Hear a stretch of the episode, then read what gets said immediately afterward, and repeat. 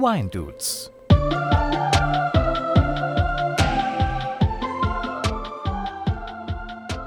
Servus, grüß euch. Schön, dass ihr zum 88. Mal den Weg zu den Wine Dudes gefunden habt.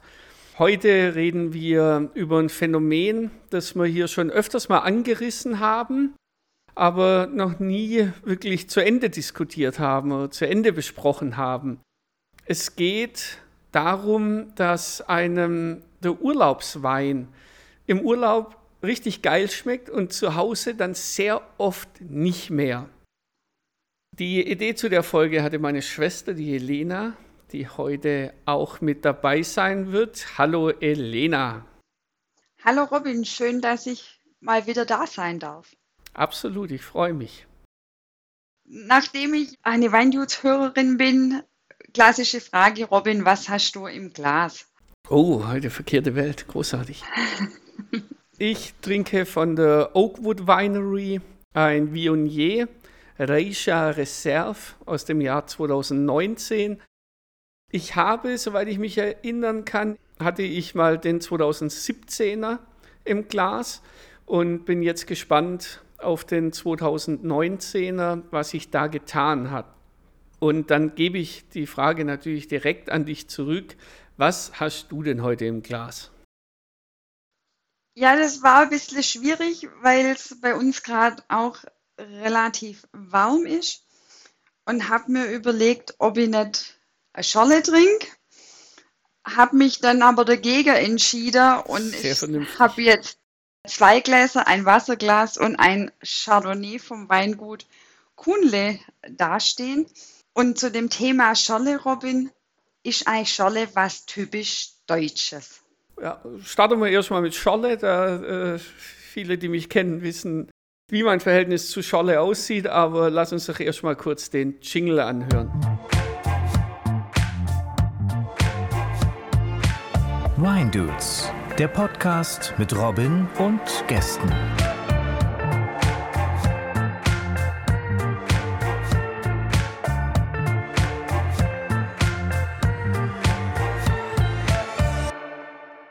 Jeder in meinem Freundeskreis weiß, dass ich von Scholle nicht besonders viel halt. Und ich bin auch der festen Überzeugung, dass die Rebsorte Gewürztraminer nur deswegen gezüchtet worden ist, um den Wein dann nachher zu verschollen. Nichtsdestotrotz, ich weiß, dass es gern getrunken wird und mir ist das natürlich im Laufe meines Berufslebens auch schon öfters begegnet. Um die Frage in aller Kürze zu beantworten, nein, es ist nicht was typisch Deutsches, sondern überall, wo es Wein gibt, wird der auch als Scholle gemischt. Scholle sauer, natürlich mit Mineralwasser, Scholle süß mit äh, Zitronenlimonade und dann gibt es natürlich auch so Geschichten wie Cola Rot oder Cola Weiß. Ich glaube, der Memo hat auch mal davon erzählt, dass äh, im Italienurlaub, dass sie da noch Pfirsichscheiben mit reingeschnitten haben und auch mit Wasser aufgespritzt und so. Also das gibt es schon alles, ja. Und zwar nicht nur in Deutschland. Dann ähm, bin ich beruhigt. also ab und zu finde ich, darf man das schon mal bei gewissen Temperaturen dann schon auch mal trinken. Ich verstehe es nicht. Ich finde es auch deutlich sympathischer, dass du jetzt zwei Gläser, ein Wasser und ein Weinglas vor dir stehen hast. Weißt du, warum im deutschsprachigen Raum oder in Deutschland, warum mir das Wort Scholle dafür verwenden, wie, wie dieser Begriff gekommen ist? Nee, ich denke, du wirst uns gleich verraten. Also mir sind drei Thesen da dazu im Laufe meines Lebens mir untergekommen, die kann ich natürlich gerne kurz zum Besten geben. Viele Grüße an der Huber Christian. These 1 besagt, dass ein französischer Offizier im 19. Jahrhundert in Deutschland stationiert gewesen ist und der trank sein Wein immer gern mit einem Schuss Wasser. Und als Trinkspruch sagte der französische Offizier immer, toujours l'amour. Also was so viel heißt wie immer die Liebe oder immer lieben. Toujours l'amour. Und die Deutschen haben das nicht verstanden und haben dann immer geantwortet mit. Äh,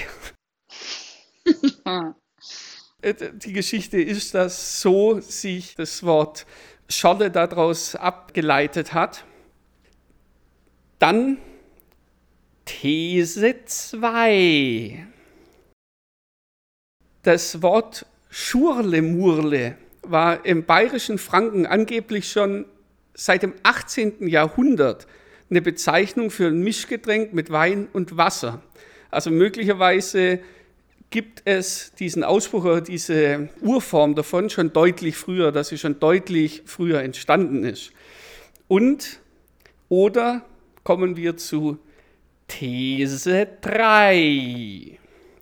Die besagt, dass der Name auf das südwestdeutsche Wort Schuren zurückzuführen ist. Schuren bedeutet dort so viel wie sprudeln. Ich weiß jetzt nicht, wie es dir geht. Mir ist dieses Wort Schuren in dem Kontext noch nie untergekommen. Also wenn, äh, dann war das zu meiner Zeit als Schäfer, als ich noch mit Wolle gehandelt habe.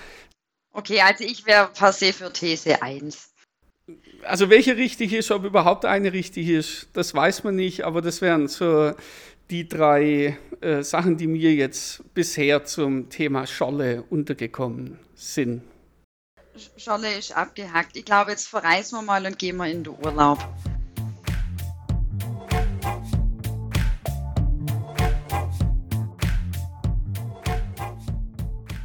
Der Ursprung des Themas hat folgende Textnachricht von dir an mich. Ich lese sie mal kurz vor. Wein schmeckt mir im Urlaub besser wie zu Hause. Warum? Welches Erlebnis oder was hat dich zum Verfassen dieser Nachricht gebracht? Weil mir es einfach aufgefallen ist, dass im Urlaub mir selber deutlich mehr Wein trinken wie definitiv zu Hause und der Klassiker ist ja auch immer, der Wein schmeckt so gut im Urlaub, dann nehmen wir uns doch noch was mit heim und dann machst du daheim auf dem Balkon gemütlich auf und dann schmeckt der Wein einfach irgendwie nicht mehr so wie vor Ort. Warum ist das so? Hat mich das dann einfach beschäftigt. Wie viel Psyche spielt damit eine Rolle? Ja, und das Thema Wein im Urlaub ist ein anderes wie zu Hause. Mhm. Ja, also, also ich denke, das geht sicher viele so. Ich denke, im Urlaub ist man einfach gechillt und hat keinen Stress und muss auch nicht Auto fahren dann wohin. Aber warum schmeckt der Wein dann daheim einfach nimmer so? Also ich glaube, was du jetzt gerade gesagt hast, nämlich dass da die Psyche möglicherweise mitspielt, ich denke, die Psyche ist bei dem ganzen Thema das A und O. Also es gibt diesen psychologischen Effekt der Ferienstimmung, wo du einfach ausgeglichener bist, wo die Alltagsprobleme weit weg sind und die Leichtigkeit Einzug hält. Bewusst und unbewusst passiert es. Und das Ganze würde ich unter dem Oberbegriff Umgebungseinfluss zusammenfassen, dass du grundsätzlich in einer anderen Umgebung bist, wie du gerade gesagt hast, ihr trinkt dann auch nicht so viel Wein daheim, also seid ihr jetzt auch nicht so beleckt im Wein, sage ich mal. Und im Urlaub bist du plötzlich ein bisschen lockerer, ein bisschen, ein bisschen so. Und dann hast du da auch plötzlich Bock, Wein zu trinken. Das heißt im Umkehrschluss, wenn du dir dann da ein paar Flaschen mitnimmst und die wieder in deinem Alltagstrott trinkst, dann bist du von deiner Grundstimmung her nicht so relaxed wie im Urlaub und empfindest dann auch den Wein natürlich nicht so, weil du eben nicht im Urlaub bist. Naja, aber ich könnte ja auch sagen, ich nehme mir den, Urla ich nehme mir den Wein mit nach Hause, dass ich dann zu Hause das Gefühl von dem Urlaub vielleicht wieder habe. Also der Wein ist ein magisches Getränk, würde ich jetzt mal sagen. Aber die Zauberkraft ist vielleicht nicht ganz so groß, wie du das jetzt äh, gerade dir vorstellst.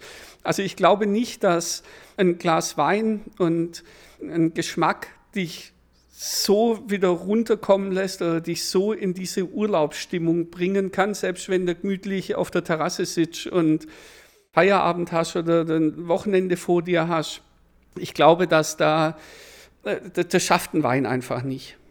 Wo ich dann noch drüber gestolpert bin, was ich auch ganz interessant finde. Also für uns Deutsche ist ja der Urlaub immer eng mit Sonne verknüpft. Und ja. es gibt eine These, dass die Sonne das Empfinden, das grundsätzliche Empfinden völlig verändert. Dass bei Sonne die Sinne aufgeschlossener gegenüber Geschmacks-, Licht- und Duftreize sein sollen und man deswegen im Urlaub deutlich aufnahmefähiger ist. Also ich, ich will da jetzt nicht sagen, ob das richtig oder falsch ist, aber wenn ich den Ansatz weiterdenke, dann muss doch ein beschissener Wein im Urlaub noch viel beschissener schmecken, als er sowieso schon, also als er eben schmeckt. Das heißt, laut dieser Aussage gibt es nur geile Weine in der Urlaubsregion. Und wenn man sie wieder mit zurücknimmt und nicht mehr durch die Sonne so aufnahmefähig ist, verlieren die Weine plötzlich und deswegen schmecken sie einem nicht mehr. Ja, bist du da auch ein bisschen skeptischer? Schwierig, ja, ja. Aber wie ist denn das jetzt zum Beispiel? Du willst ja versuchen, in Indien nur indische Weine zu trinken. Ich versuche es nicht nur.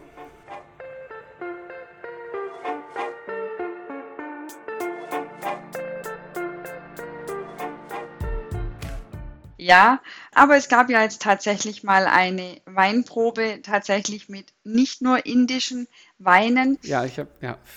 Hat dieser Wein, die du kanntest, Italiener, Franzosen oder auch vielleicht was Deutsches, anders in Indien geschmeckt, wie wenn du sie hier in Deutschland schon verkostet hast? Nee, also für mich haben sie tatsächlich nicht anders geschmeckt ich habe alle vier Weine überhöht, auch überhöht wahrgenommen, qualitativ. Aber das habe ich auch bewusst wahrgenommen, dass ich die gerade eben überhöhe. Oder da, einen Tag später, sage ich mal, habe ich das wahrgenommen. Weil das einfach ein Geschmack war, den ich jetzt halt schon seit vielen Jahren kenne und jetzt über ein Jahr dann eben nicht mehr gehabt hatte. Daher glaube ich, dass man, wenn man sich so viele Jahre intensiv mit Wein beschäftigt, dass das Verständnis für Qualität über dem Effekt der Ferienstimmung oder, oder wenn man was lang nicht getrunken hat. Also ich kann das schon einsortieren. Ich glaube, das kann man auch. Und ich glaube auch, wenn ich im Urlaub bin und am Gardasee mein Bartolino Chiaretto geil finde, bin ich mir schon bewusst, dass das jetzt hier gut ist und Spaß macht, aber die Qualität nicht die ist, die ich daheim trinken würde.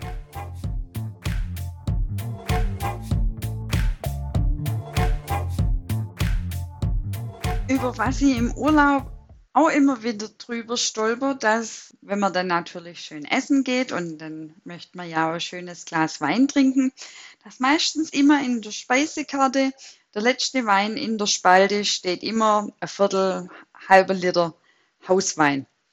Jetzt habe ich mir überlegt, was ist letztendlich der Hauswein? Ist das was regional angebautes?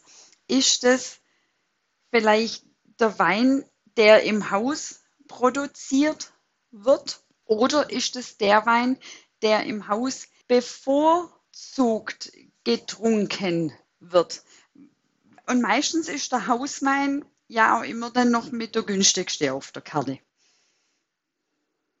Wo, also wann war das letzte Mal, dass du das erlebt hast oder wo, wo kam dieser Input her bei dir? Italien, Südtirol. Ja, also Hauswein ist jetzt aber nicht nur, wir können das äh, gerne hier mit reinnehmen, es ist jetzt aber nicht nur ein Urlaubsphänomen, sondern es gibt natürlich auch in der deutschen Gastronomie, gut, man kann auch in Deutschland Urlaub machen. ja.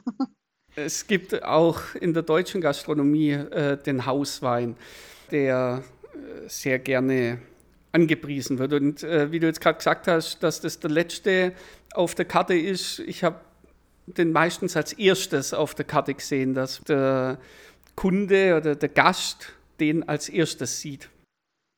Also Hauswein ist erstmal kein geschützter Begriff oder kein Begriff, der irgendetwas über den Wein aussagen muss. Also es ist nicht gesetzlich geregelt, was darf ich Hauswein nennen und was nicht. Ursprünglich wurde als Hauswein Weine bezeichnet, die WeinbauerInnen für ihren privaten Gebrauch erzeugt haben.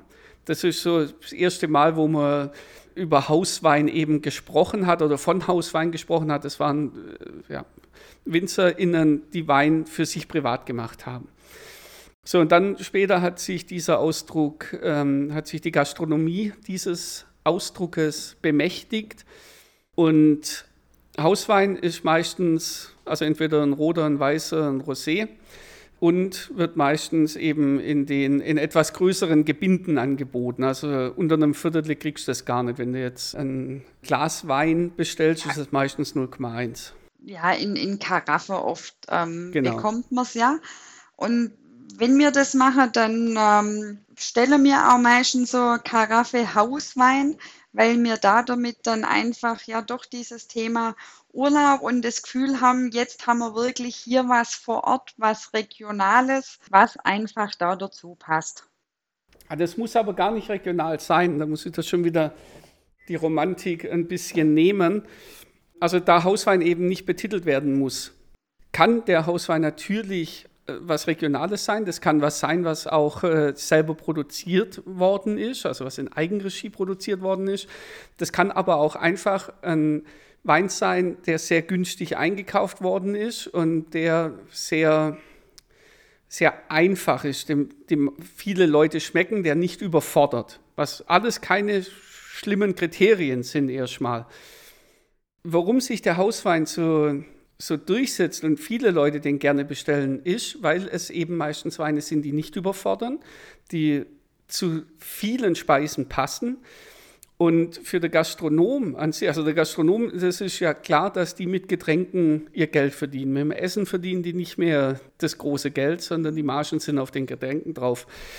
Und der Gastronom, wenn ich jetzt ein Glas Chardonnay bestelle vom XY-Weingut, dann muss der die Flasche aufmachen, muss da 0,1 ausschenken und hoffen, dass er die restlichen sechs Gläser auch noch verkauft bekommt, bevor der Wein dann auf der Flasche oxidiert. So ist es natürlich für den Gastronom so ein Hauswein, offenen Hauswein, wo man im Fass hat, also ein Fasswein, sage ich mal.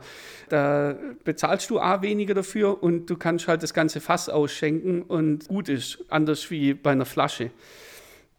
Deswegen, es muss heutzutage nicht mehr so negativ sein, wie es oft betitelt wird oder wie Hauswein oft gehandelt wird. Es gibt schon auch wirklich ordentliche Geschichten, aber ich würde immer erst einen Schluck probieren bevor man dann bestellt.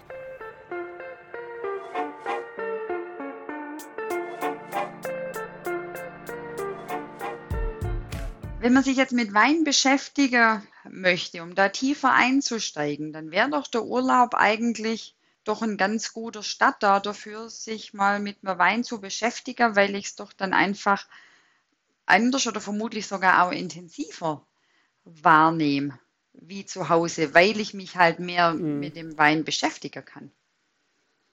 Das ist jetzt Schwierig. natürlich, äh, ja, also so wie wir es gerade eben äh, schon gesagt haben, das ist jetzt natürlich eine, eine Gratwanderung. Also auf der einen Seite kann man sagen, ja, man ist aufnahmefähiger, man ist relaxter. So, und dann kaufst du dir da einen Wein und dann verfällst du genau in dieses Phänomen, dass du dir den Wein mit nach Hause nimmst. Um nee, das gerade nicht. Okay. Das dann gerade nicht mitnehmen, sondern ich tasche mich im Urlaub einfach an Sachen ran.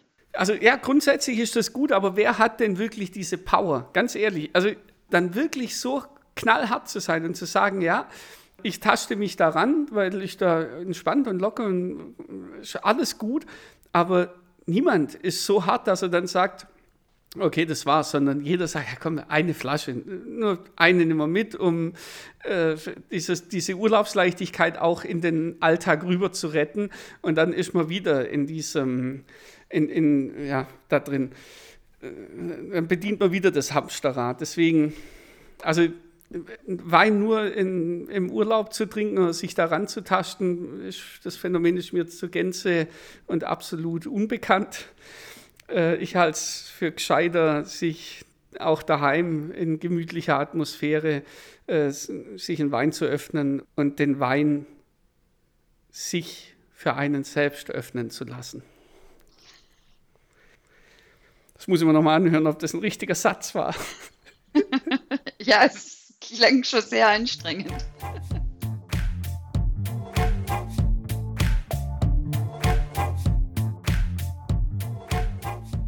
Nachdem du ja auch immer gern an anderen Weinen aus dem Ausland ja äh, interessiert bist, haben wir dir jetzt, das letzte Mal war es jetzt aus Sardinien, eine Flasche mitgebracht. Ja. Nach was hast du es ausgesucht, die Flasche? Hand aufs Herz? Nach dem Preis und nach dem Etikett, was mich anspricht. Also, weißt ich freue mich grundsätzlich über jeden Wein, den ich geschenkt bekomme. Und wenn jemand eine Story dazu hat, wenn ihr sagt, okay, er war da in Sardinien und das muss auch nichts Tiefgreifendes sein.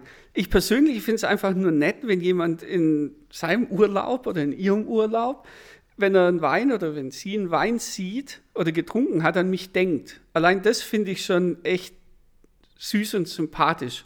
Und mir dann sogar noch eine Flasche mitbringt, also was Besseres kann mir ja gar nicht passieren. Da ist auch erstmal wurscht, was das für ein Wein ist. Ich freue mich da auch über die Geste natürlich.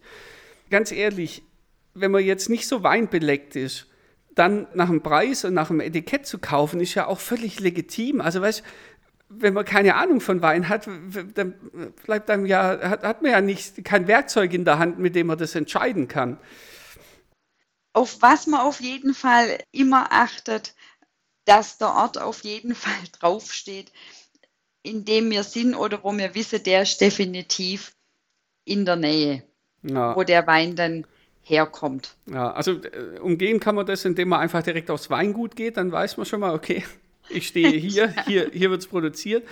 Aber also weißt du, es gibt ja auch so, so, so zwei, drei Fragen oder Anhaltspunkte, die man da mitnehmen kann, auch wenn man nichts mit Wein zu tun hat. Zum Beispiel, ob es autotone Rebsorten in der Region gibt. Also das heißt, das sind Rebsorten, die fast oder ausschließlich in dieser Region produziert werden. Damit weiß schon mal, okay, das wird jetzt kein Cabernet Sauvignon sein, der eben auf der ganzen Welt ausgebaut wird, sondern das ist was, was es nur in der Region gibt, in der ich jetzt gerade meinen Urlaub verbringe. Das finde ich immer mega interessant dann kann man auch mal schauen und mit einer Übersetzungs-App kriegt man das ja auch überall hin, ob es irgendein spezielles Verfahren gibt von der Herstellung oder von der Lagerung, was nur hier in dieser Region passiert, dass es nur im Betonei oder im Akazienfass oder äh, in, in Amphoren vergraben im Boden, wie jetzt in Georgien viel passiert, also schon immer eben äh, dort, dort so gemacht worden ist. Also es gibt schon so ein paar Sachen, wo man sagt, hey, und so kann man sich da ein bisschen hinarbeiten. Ich musste so übrigens. Ja. So werden wir aber in Zukunft die Weine, die wir mitbringen, auch aussuchen. Also ich, ich, ich bin wirklich, ich bin super zufrieden. Ich habe nach langer Zeit mal wieder mein Latein, ich habe das große Latinum auch, bemühen dürfen. Den Wein, den ihr mir ja mitgebracht habt, heißt Is Solus, der so viel heißt wie er allein. Und das Weingut ist ja der Sardus Pater, also der sardische Vater, aus dem Jahr 22, ein reinsortiger Carignan, was übrigens die zwölfthäufigste rote Rebsorte der Welt ist. Das weiß ich nur, weil zwölf meine Lieblingszahl ist. Das habe ich irgendwann mal aufgeschnappt. Ja, also ich, ich freue mich schon, den zu probieren. Der ist jetzt natürlich in Deutschland eingelagert. Wenn wir zurück sind, wird der auch aufgemacht und getrunken.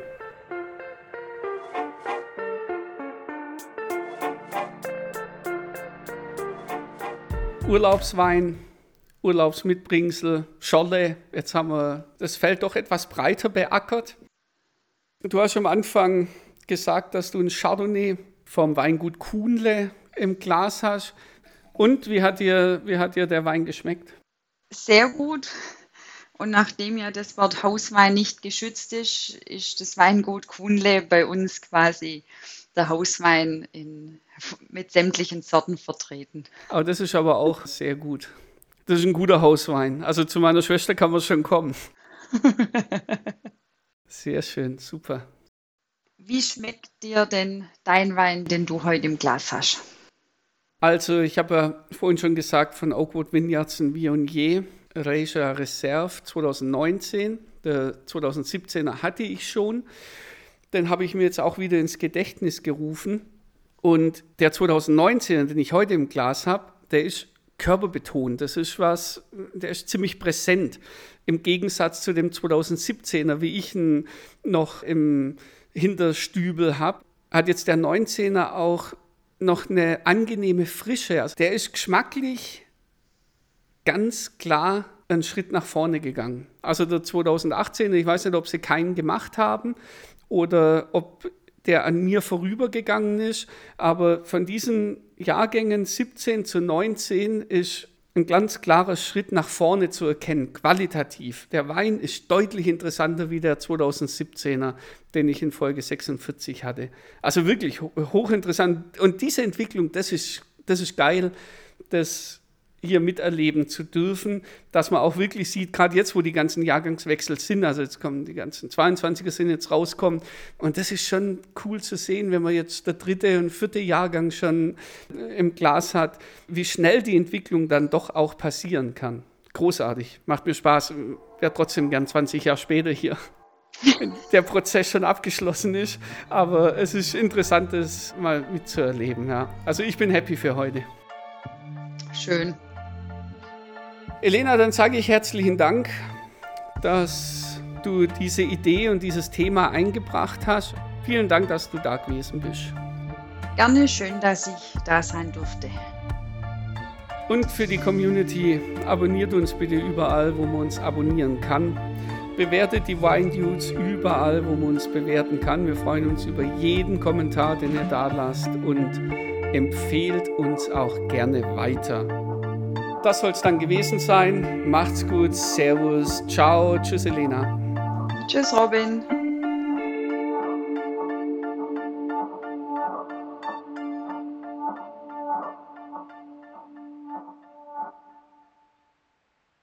Vom nächsten Urlaub werde ich dir tendenziell keinen Wein mitbringen, weil der in Indien sein wird. Echt? Kennst du jemanden ja, in Indien? Ich kenne tatsächlich jemanden in Indien ja, und dann gehe davon aus, dass mir dann da der indische Wein nahegebracht. Absolut. Und äh, du wirst trotzdem, also ihr werdet trotzdem drei Flaschen Wein, werdet ihr im Gepäck zurückhaben, weil ich jedes Mal indische Weine, wo ich weiß, die kriege ich in Europa nicht, entweder selber mit rüberkarre oder jeder, der hier gewesen ist, gebe ich immer die Weine mit, um sie dann in Deutschland für mich einzulagern, damit ich da auch noch nach unserer Zeit in Indien noch ein bisschen was davon habe. Dann wird es natürlich auch spannend, wie der indische Wein in Deutschland schmeckt. Da könnt ihr auch gerne nochmal in Folge 43 reinhören. Da habe ich nämlich, bevor wir nach Indien gegangen sind, mit ein paar Freunden an meinem 40. Geburtstag war das, äh, ein paar indische Weine probiert. Das war auch das erste Mal für mich. Und äh, da habe ich jeden kurz vors Mikrofon gezerrt. Ich glaube, da haben wir vier oder fünf indische Weine probiert. Also da könnt ihr mal reinhören, wie indische Weine in Deutschland schmecken. Da war ich aber noch ein bisschen skeptischer.